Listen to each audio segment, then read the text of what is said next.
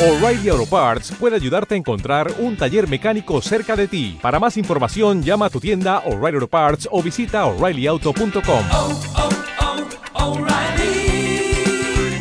oh, Parts. La linterna. Nacional Podcast.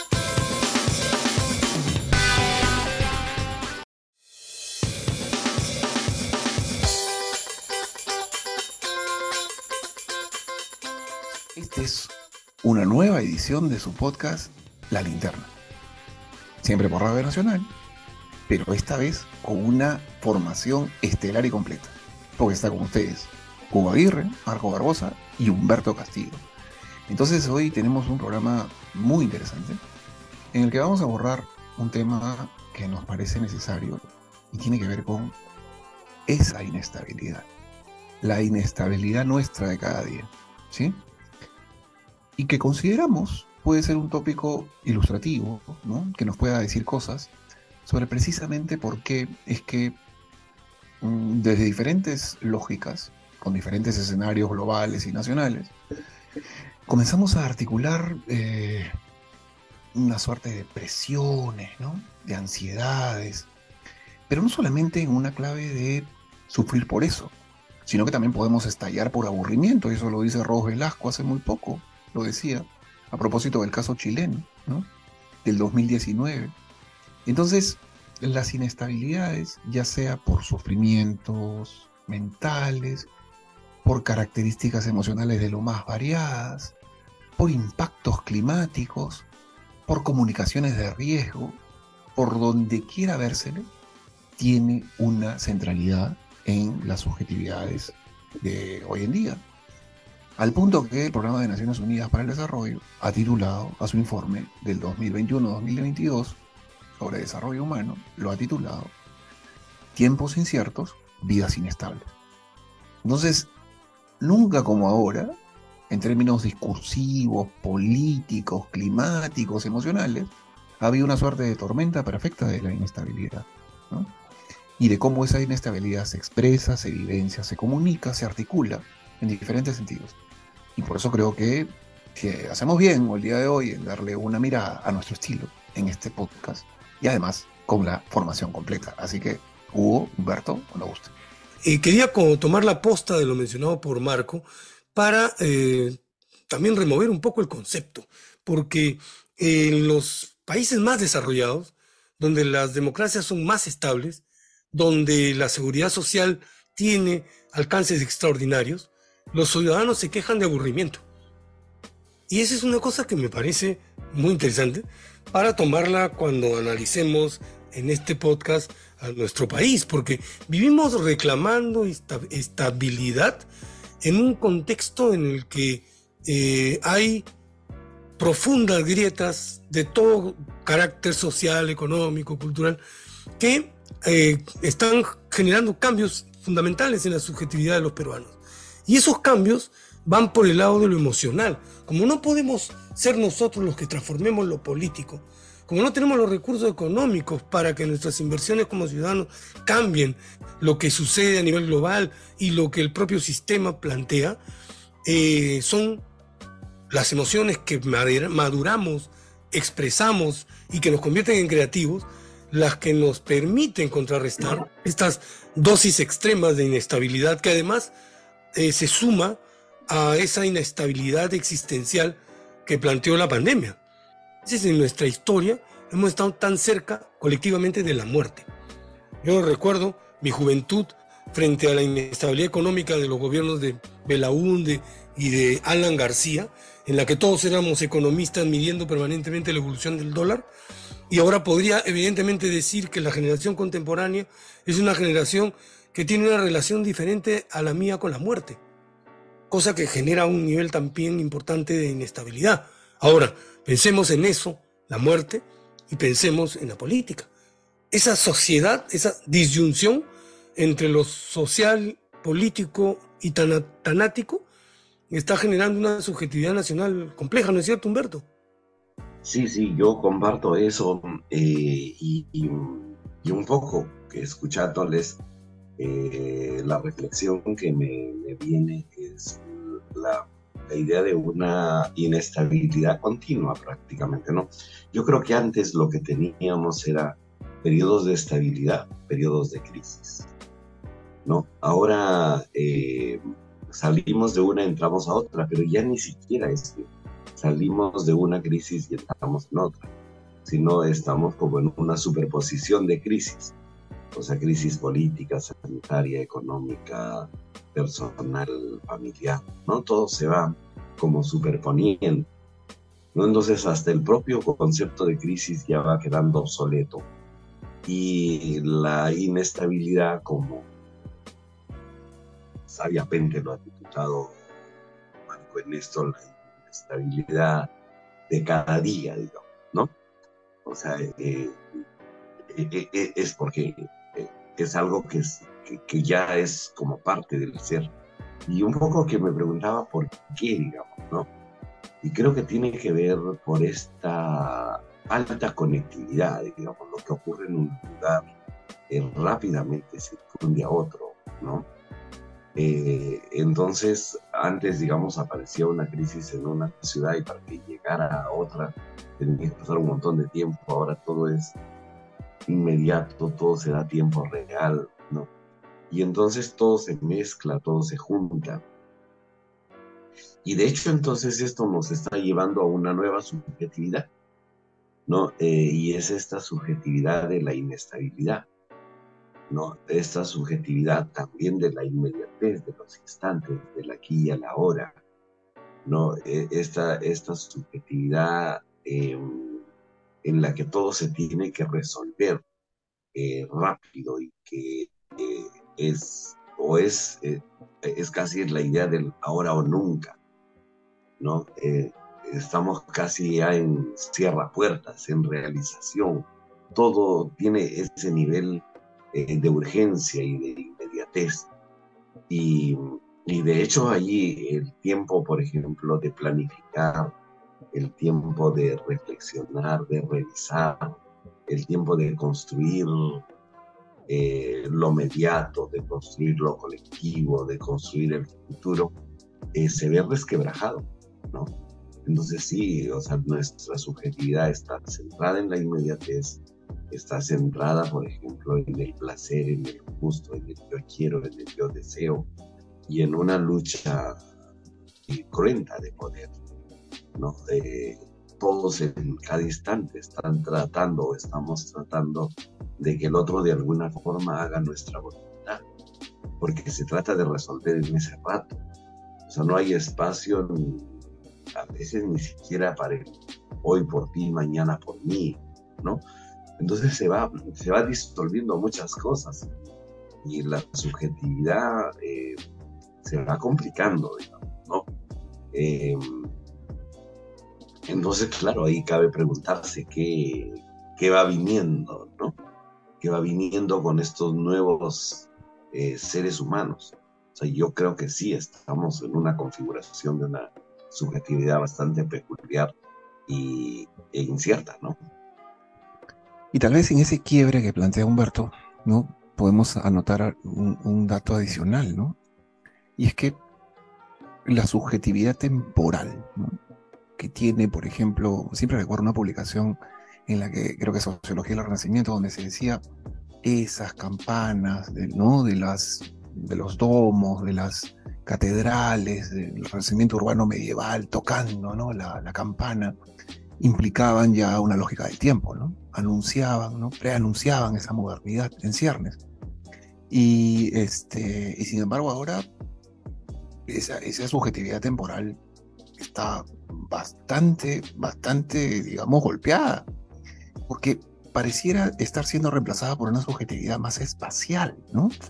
Más de geografía, pero no cualquier geografía, sino una, una, geografía donde si tuviéramos que pensarlo en términos de lo que decía Hugo hace un rato, ¿no? De esto de, de que todos la, la, pegábamos de economistas, yo, yo era más chiquillo en, los ochentas también, ¿no? Eh, pero, pero sí, había este ejercicio, ¿no? De, de, cómo llegabas al fin de semana, de cómo pasabas el día y cosas por el estilo, ¿no?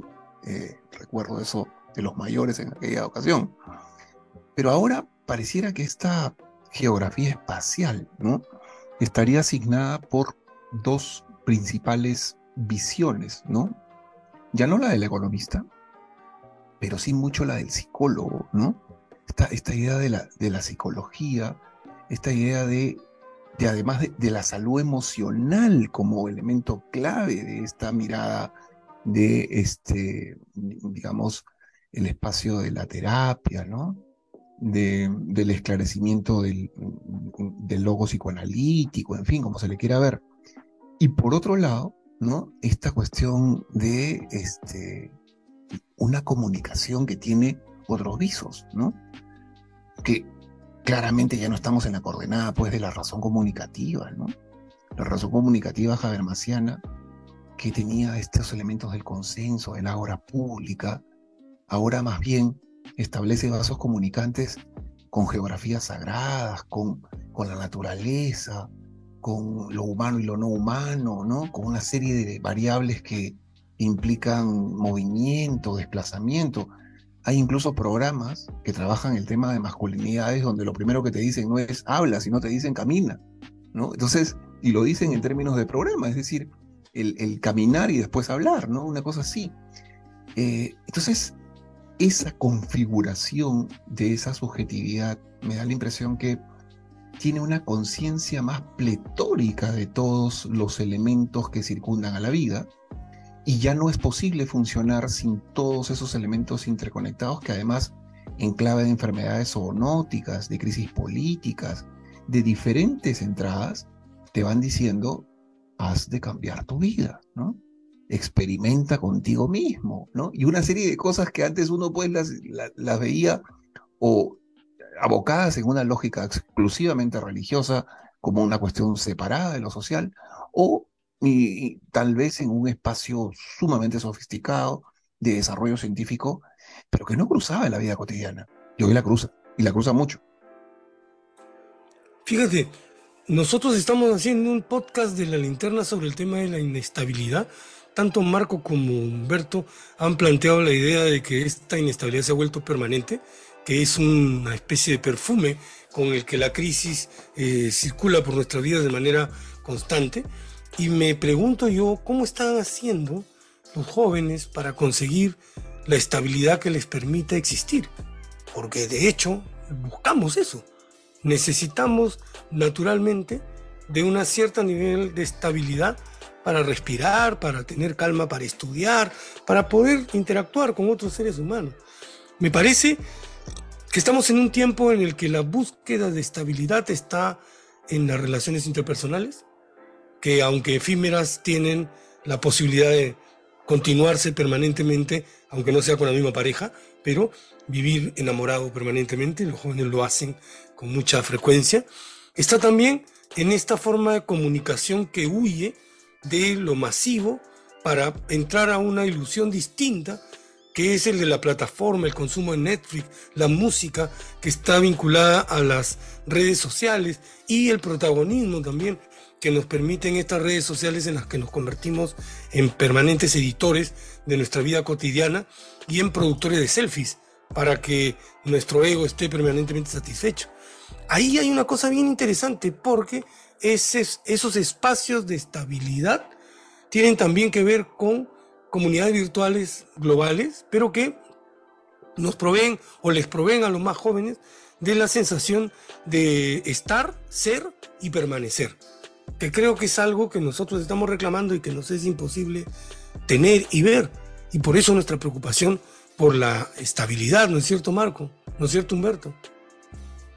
Sí, Hugo, mira, a mí me parece claro ese punto y cuando lo planteas en el ser, estar y permanecer, yo creo que la crisis ya es totalmente del permanecer, bastante del ser y casi lo que nos vamos quedando es el estar, ¿no?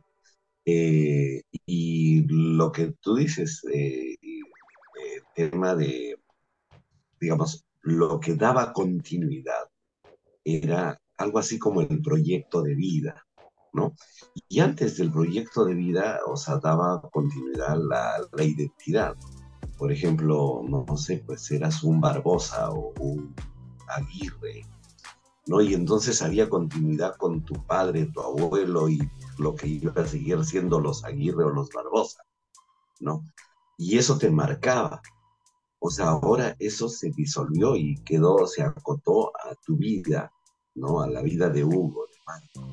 Pero luego también eso se acotó, ¿no? Porque eh, eh, en nuestra generación todavía, digamos, eh, el proyecto de vida estaba dado y tu identidad estaba dado, por ejemplo, por tu profesión, ¿no? Entonces tenías una profesión y ahí tenías una línea que seguir.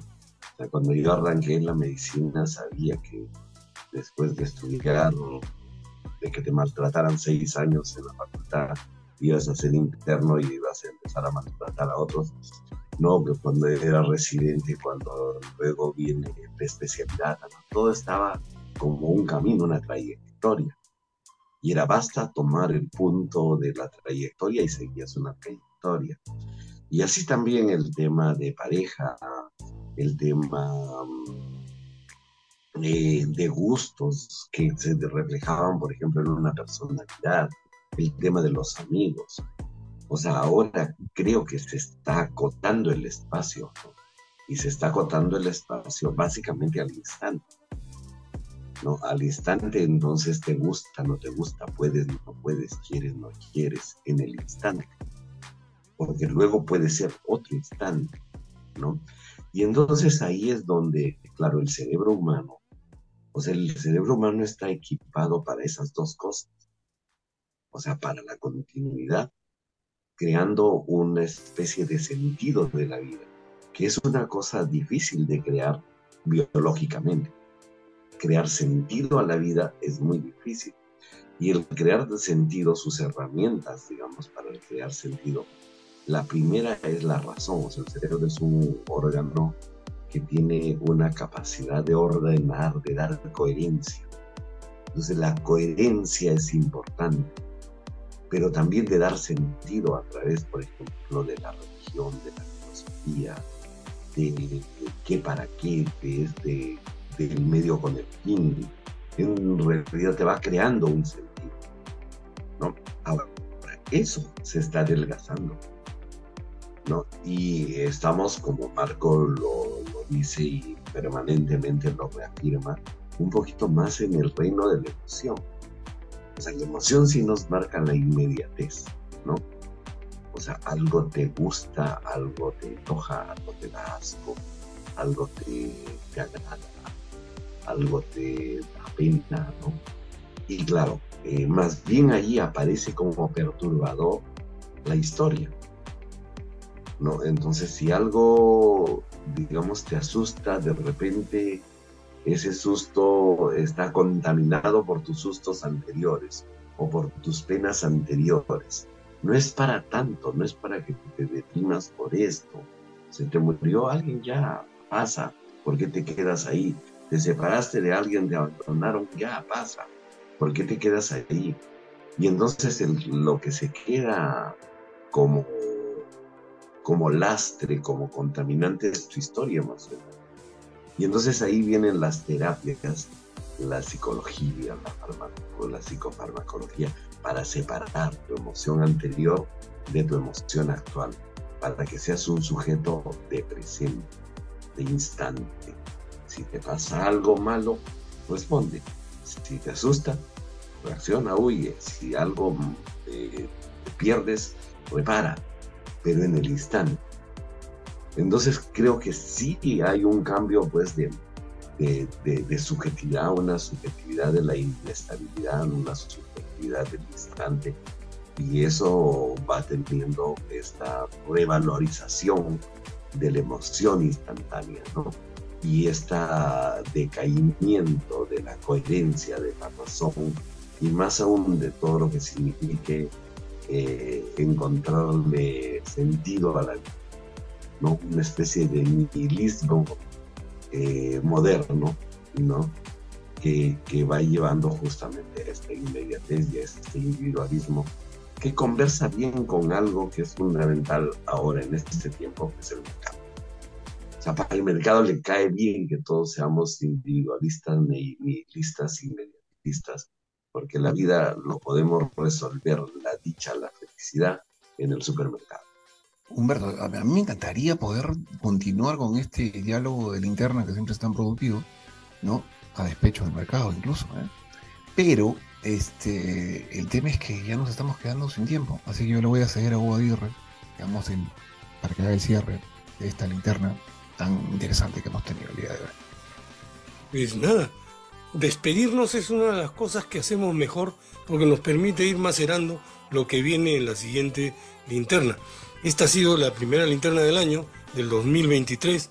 Mandamos un abrazo muy grande a todos los oyentes de Radio Nacional y de este podcast en el que Marco Barbosa, Humberto Castillo, Hugo Aguirre, con la ayuda maravillosa del Milagro Sañi, nos dirigimos a ustedes para pensar con ustedes temas relevantes de eh, acontecer histórico nacional. Un abrazo para todos, hasta la próxima linterna.